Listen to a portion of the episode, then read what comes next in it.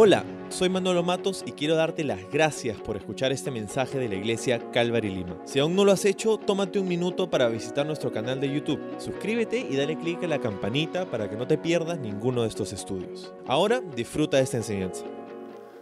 Muy bien, hemos llegado al capítulo 9 del libro de Hebreos y vamos a empezar en el versículo 15, que es donde nos hemos quedado, pero antes de eso vamos a orar. Señor, gracias por darnos la oportunidad de estar juntos nuevamente. sabemos que esos son tiempos retantes y difíciles, pero al mismo tiempo estamos agradecidos porque en medio de la dificultad te podemos encontrar a ti. Y, y, en medio de estos tiempos tempestuosos podemos tener paz en nuestros corazones, porque tú estás con nosotros. Así que el día de hoy, Señor, a cada casa, a cada hogar, a cada familia, a cada matrimonio, a cada persona que está viendo esta transmisión. Señor, inúndanos con tu paz, con tu palabra, con tus promesas, mientras que enfocamos nuestra atención en ti. Háblanos a través de tu palabra el día de hoy en el precioso nombre de tu Hijo Jesús. Amén. Amén. Bueno, el título de nuestro estudio el día de hoy es El Testamento de Jesús. Así es, el Testamento de Jesús. verás, a, través de nuestro paso por el libro de Hebreos hemos visto que la intención del autor es poder ayudar a los creyentes judíos que habían salido de un contexto ah, hebreo a ver a Jesús como lo que era, el cumplimiento del antiguo pacto. Y esta palabra pacto y la palabra testamento, de hecho, son dos palabras que han sido que se pueden usar intercambiablemente en el idioma griego. Así que pacto, testamento es más o menos lo que, lo que estamos viendo en este tiempo. Pero hemos llegado al verso 15 donde nos dice, por eso Él es el mediador de un nuevo pacto entre Dios y la gente, para que todos los que son llamados puedan recibir la herencia eterna que Dios les ha prometido. Pues Cristo murió para librarlos del castigo por los pecados que habían cometido bajo ese primer pacto. Entonces dice por eso, y cada vez que vemos por eso en, un versículo tenemos que ver por qué. Y, eso que hace mención es justamente lo que ha dicho en el versículo anterior, que no lo vamos a, leer, pero quiero hacer referencia a eso, porque el versículo anterior terminó diciendo la siguiente frase, Cristo se ofreció a sí mismo, a Dios, como sacrificio perfecto por nuestros pecados. Deja que eso resuene en tu mente un momento. Cristo se ofreció a sí mismo como el sacrificio perfecto, dice, por nuestros pecados. Y fue el sacrificio perfecto porque Él fue perfecto. Pero también fue el sacrificio perfecto porque su sangre proporciona una expiación perfecta. Es algo que hemos estado viendo, la comparación entre Jesús y los sacrificios del antiguo pacto. pero esto hace Jesús el mediador. Él es el sacrificio, pero Él es el, también el, el, que hace un puente de conexión entre Dios y nosotros. A través de la cruz, literalmente, Jesús estaba extendiendo una mano hacia nosotros y, y con la otra conectándonos con Dios mismo. Él es el puente perfecto para conectarnos con Dios. Entonces dice, pues Cristo murió para librarlos del castigo por los pecados que habían cometido bajo ese primer pacto.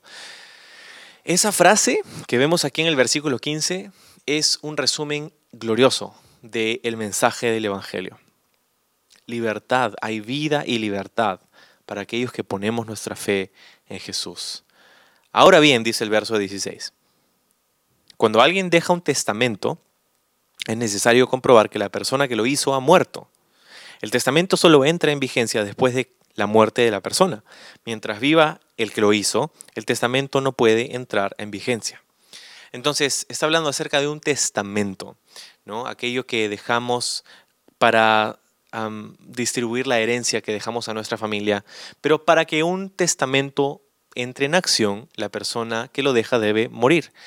Y eso es lo que está diciendo aquí. Es bastante autoexplicativo. Pero lo interesante es ver que aquí se usa esta palabra testamento. Y hasta ahora hemos estado hablando acerca de la palabra pacto. Pero en griego, en el idioma original del libro de Hebreos, la palabra pacto y testamento son intercambiables.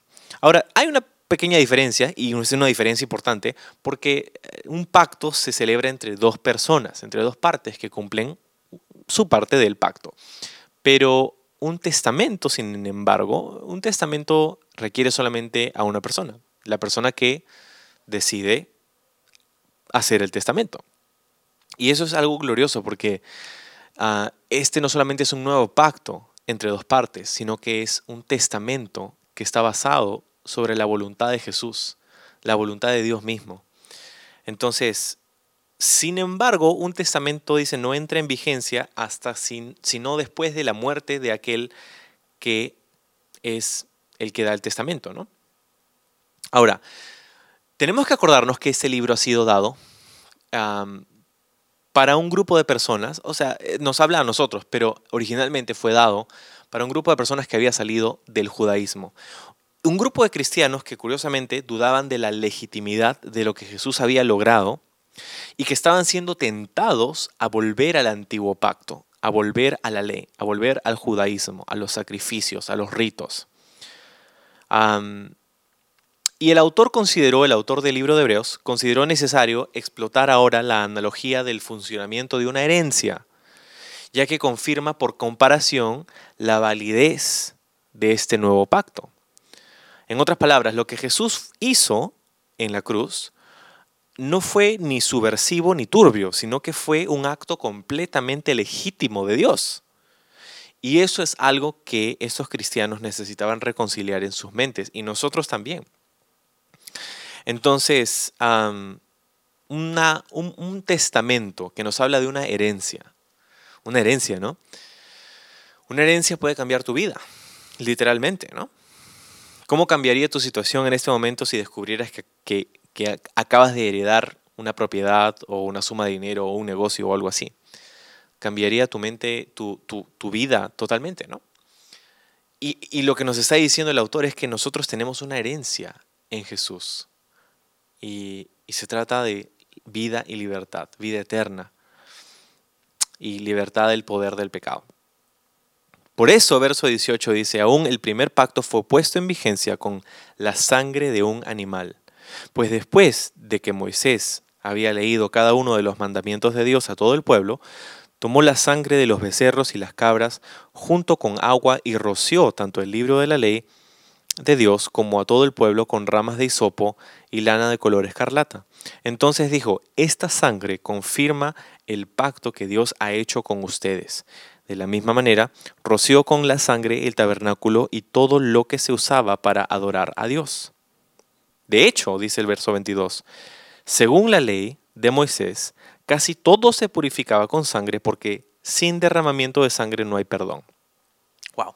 Entonces, qué increíble descripción de lo que ocurría en el antiguo pacto. Entonces, nos, estado hablando acerca de la herencia.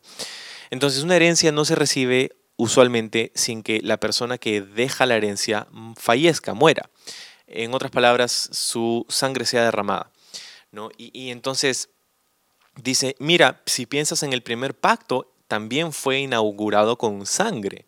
Después de recibir la ley, se hicieron y comenzaron los sacrificios, los sacrificios de animales que, eran, ah, que daban su, su vida para el cubrimiento de este pecado. Pero la comparación aquí es que Cristo también ha dado su vida por nuestros pecados, pero su sacrificio es infinitamente superior y es mejor.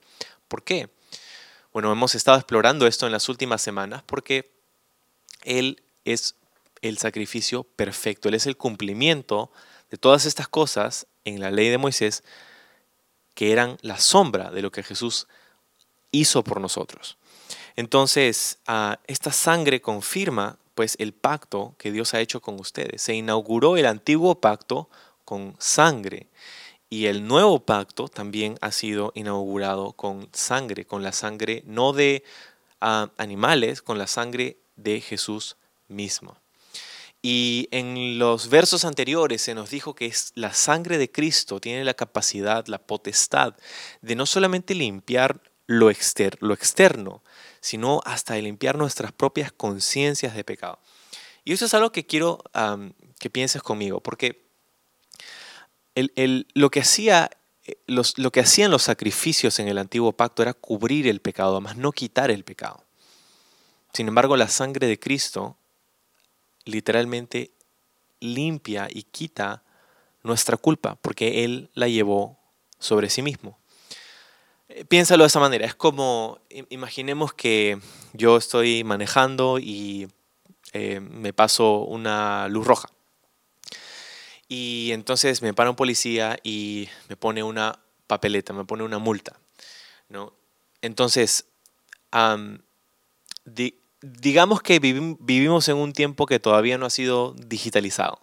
Digamos que el, mismo, la misma papeleta tenía que ser llevada para, a la oficina para poder ah, registrar el pago.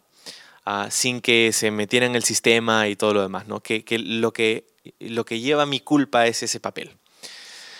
Entonces yo voy y en el camino eh, comienza a llover y cuando salgo del auto la papeleta se me cae y cae en un, en un charco de lodo y se mancha el papel, cosa que no puedes ver lo que dice la papeleta. Entonces voy, donde la persona para pagar mi papeleta y la persona no puede, literalmente no, no puede ver porque el barro ha tapado mm, lo que era mi culpa.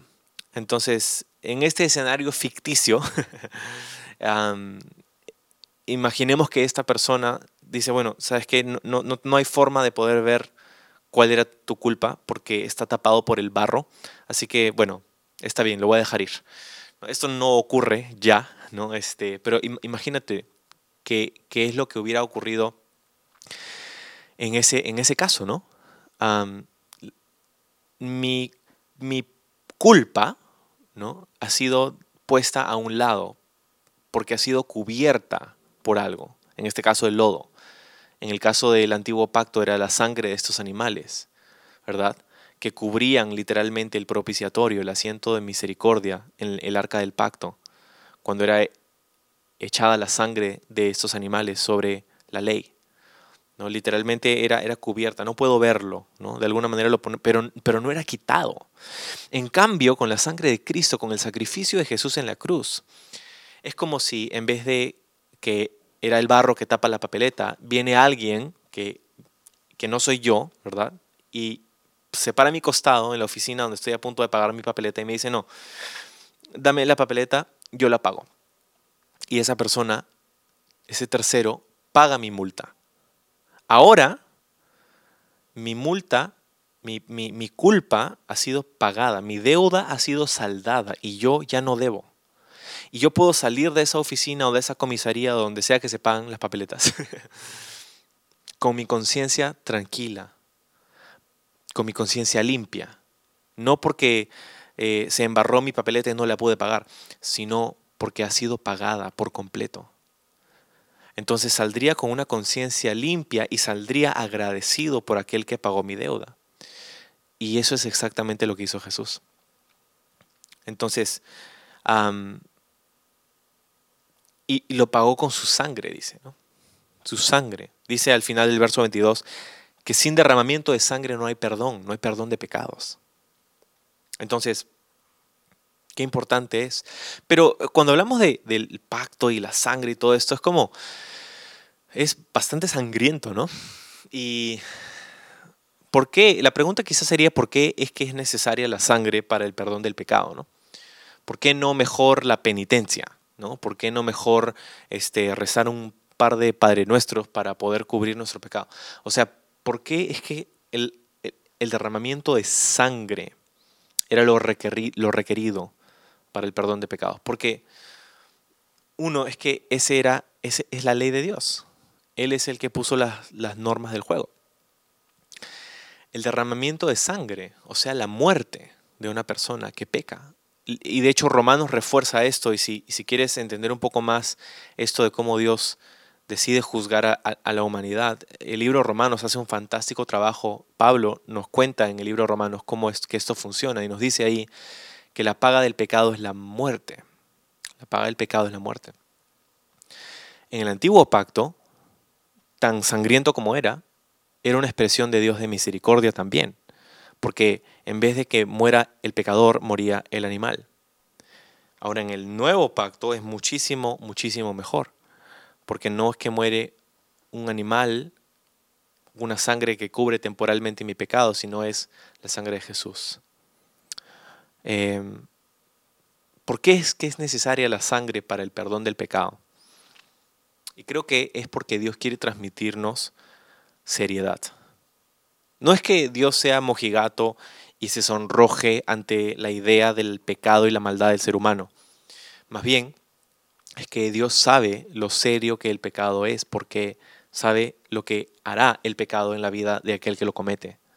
Y es la muerte, va a traer el pecado trae la muerte a nuestra vida. y eso es, importante que lo reconozcamos, ah, porque hoy día vivimos en un mundo que llama bueno a lo malo y malo a lo bueno y, y, vemos el, desastre del pecado en las familias, en la sociedad, en la cultura. Entonces, Dios sabe lo serio que es el pecado. Y por eso, la paga o la, recompensa, entre comillas, la, la condena del pecado, es la muerte. 23 dice, por esa razón el tabernáculo y todo lo que en él había, que eran copias de las cosas del cielo, debían ser purificados mediante la sangre de animales. Pero las cosas verdaderas del cielo debían ser purificadas mediante sacrificios superiores a la sangre de animales.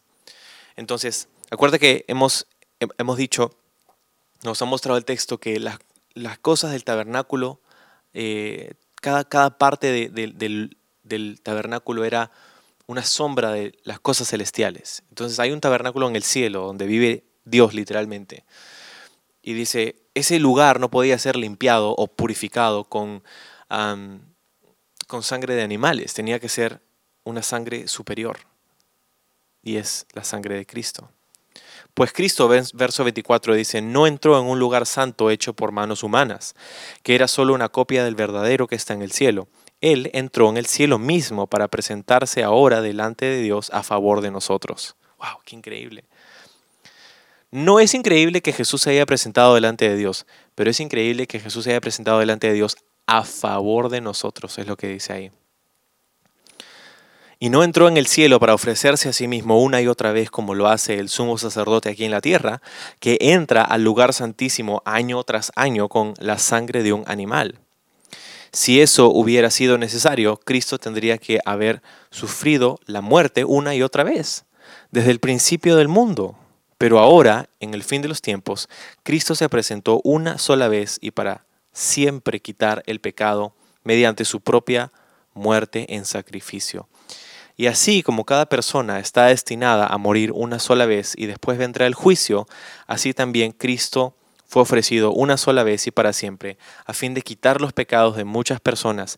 Cristo vendrá otra vez, no para ocuparse de nuestros pecados, sino para traer salvación a todos los que esperan con anhelo su venida. ¡Wow! ¡Qué increíble texto, ¿verdad? Me encantaría pasar horas y horas en ello, pero el, el punto es simple, el punto es sencillo.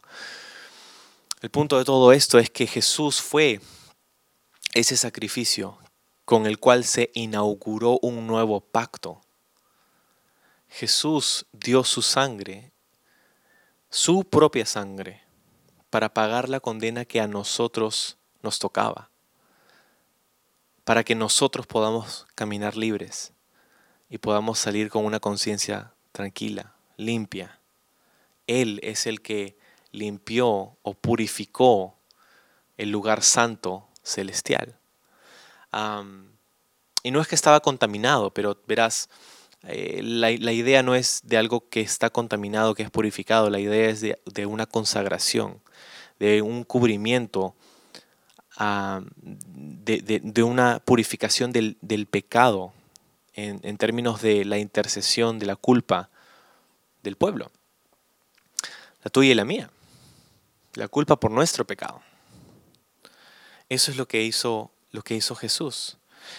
Y no lo hizo para, para hacerlo una y otra y otra y otra vez, como era bajo el antiguo pacto, como hemos visto anteriormente sino que dice, lo hizo una vez y para siempre. Me gusta esa frase, una vez y para siempre, una vez y para siempre. Se repite varias veces a través de este, este pasaje. Murió una sola vez y con ese sacrificio fue suficiente para limpiarnos a cada uno de nosotros por cada uno de nuestros pecados, pasados, presentes y futuros. Y yo quiero, yo quiero que, no sé, que terminemos este tiempo considerando esto, considerando esta limpieza que tenemos en Jesús, porque tenemos un enemigo espiritual, su nombre es Satanás, y, y a él le encanta condenarnos. De hecho, uno de sus nombres es el acusador de los hermanos en el libro de Apocalipsis. Dice que acusa a los hermanos día y noche. ¿no? Y somos acusados, pues, por, por Satanás de el pecado que hemos cometido. Ah, sí, mira, ves, tú dices que eres cristiano, pero mira cómo reaccionaste aquí, o mira cómo le hablaste a tu esposa, o mira cómo le hablaste a tus hijos, o mira lo que has hecho acá. Y, y viene esta condenación. Esta condenación no viene de parte de Dios, porque de parte de Dios para el creyente no hay condenación. Es lo que dice la Biblia. Hay una conciencia limpia, sin embargo, tenemos estas acusaciones. Pero quiero que pienses conmigo en lo siguiente. Hemos, hemos visto en el texto de ahora que, que dice que Jesús es el sacrificio perfecto por nuestros pecados.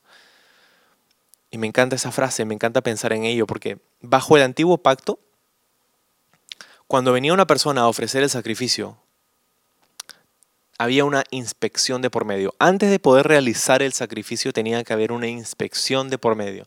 Pero escúchame, la inspección no era de la persona que venía a ofrecer el sacrificio. La inspección era del animal que iba a ser ofrecido. Porque era el sacrificio, era el animal que tenía que ser perfecto y sin mancha. No podía tener defectos para poder ser ofrecido en el altar. Y tú dices, bueno, ¿y eso a mí qué me importa?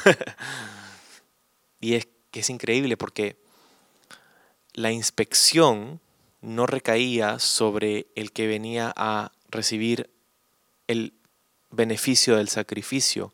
La inspección era para aquel que era sacrificado. Y, y, en el nuevo pacto es igual. Nosotros somos los beneficiarios, los que recibimos esta herencia. Y también hay una inspección de por medio, pero no era para nosotros el ser escudriñados para ver si éramos encontrados perfectos, porque ya sabemos que no lo somos, sino que el escrutinio y la inspección era para el sacrificio. El cordero tenía que ser perfecto. Y eso es como fue Jesús. Él es el sacrificio perfecto. Por donde sea que lo mires, Jesús es perfecto y el sacrificio de Jesús fue perfecto para nosotros una vez y para siempre. Un par de cosas más. En el verso 27 hemos leído que dice, cada persona está destinada a morir una sola vez y después vendrá el juicio, dice, ¿no? Y, y es increíble que la claridad que encontramos en las escrituras, porque eh, quizás es una nota de, de paso, pero importante porque hay personas que, bueno, hablan acerca de la vida después de la muerte y la idea de la encarnación y todo lo demás. Bueno, si la Biblia es tu base de, fe, entonces encontramos que la Biblia no conoce nada acerca de la reencarnación y de hecho enseña todo lo opuesto, ¿no? No hay reencarnación en la teología bíblica.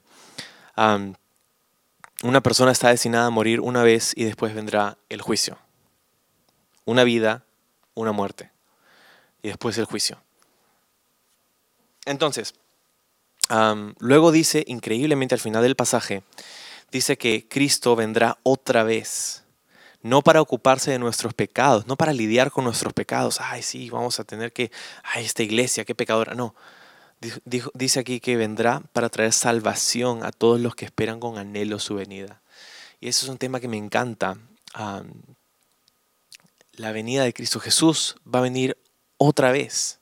Es lo que nos enseña la Biblia. Y puedes tomar esperanza en ello. Por estos días locos que estamos viviendo, Jesús no va a venir para lidiar con el pecado, nos dice Hebreos, va a venir para traer salvación, para traer salvación. Y eso es lo que anhelamos, eso es lo que esperamos. Por eso amamos su venida, porque sabemos que para nosotros significa salvación. En otras palabras, no va a venir para, para ser puesto en la cruz otra vez, sino que va a venir para reinar. No va a venir para tener una corona de espinas, sino para tener una corona real. Él va a venir para gobernar. Y, eso es lo que anhelamos. Anhelamos en este mundo tan desigual, tan, tan, tan duro, tan lleno de no solamente pecado y maldad, sino también enfermedad y dificultad y, y cosas que escapan de nuestro control. Pero viene el día, viene el día en que los montes se postrarán, viene el día en el que el universo entero se postrará ante su rey. Y anhelamos ese día. Somos de aquellos que amamos su venida. Esta idea es, es algo un poco confrontante, ¿verdad? Porque quizá en tiempos pasados, pre-coronavirus, la idea de la venida de Cristo de repente nos sonaba, no sé, un poco es como, no, pero tengo mi vida y esto, pero en estos días es como, no hay vida. Y anhelamos, anhelamos su venida. Entonces, quiero dejarte con esto, quiero, quiero que sepas que si tú estás en Jesús, tú tienes perdón y salvación. Tu conciencia puede ser limpia de adentro hacia afuera. No es que eres perfecto, yo tampoco soy perfecto, conozco, sé muy bien la gravedad de mis pecados, pero, pero tenemos en Jesús el perdón para nuestra alma. Y yo no sé si tú has puesto tu fe en Jesús. no sé si has recibido ese perdón. Y si estás aquí, si, si hiciste clic en este video y te has quedado hasta ahora, me atrevería a sugerirte que de repente Dios quiere hablar a tu corazón en este momento. Quiere decirte, Sabes, tú has fallado, tú has pecado, tú has hecho lo malo, te has apartado, no has guardado mi ley, pero te amo. Y te amo tanto que quiero perdonarte. Y, y no solamente eso, sino que he pagado tu condena. Y quiero que seas libre. Quiero que seas libre del poder del pecado. Quiero que seas libre de la consecuencia del pecado. Y en, última instancia, quiero que seas libre de la presencia del pecado. Entonces, si, si estás en este lugar donde de repente Dios está hablando a tu corazón, en ese tiempo te animaría a que ores conmigo, a que, a que cierres tus ojos ahí donde estás y puedas repetir conmigo esta oración y dila desde tu corazón al Señor, ahí en tu casa, ahí donde estás mirándome desde donde sea. Y puedes entregarle tu vida a Cristo en ese tiempo para que puedas ser no solamente salvado, pero limpiado y transformado. Y tu vida de pronto en estos tiempos tan inciertos puede cobrar propósito. Ora conmigo. Y dile, Señor Jesús, en este momento reconozco que te he fallado, pero también reconozco que tú me has salvado y que tú has pagado mi condena. Te agradezco por ese sacrificio perfecto y lo recibo. Gracias por salvarme. Lléname de tu espíritu y ayúdame a caminar contigo todos los días. En el nombre de Jesús. Amén.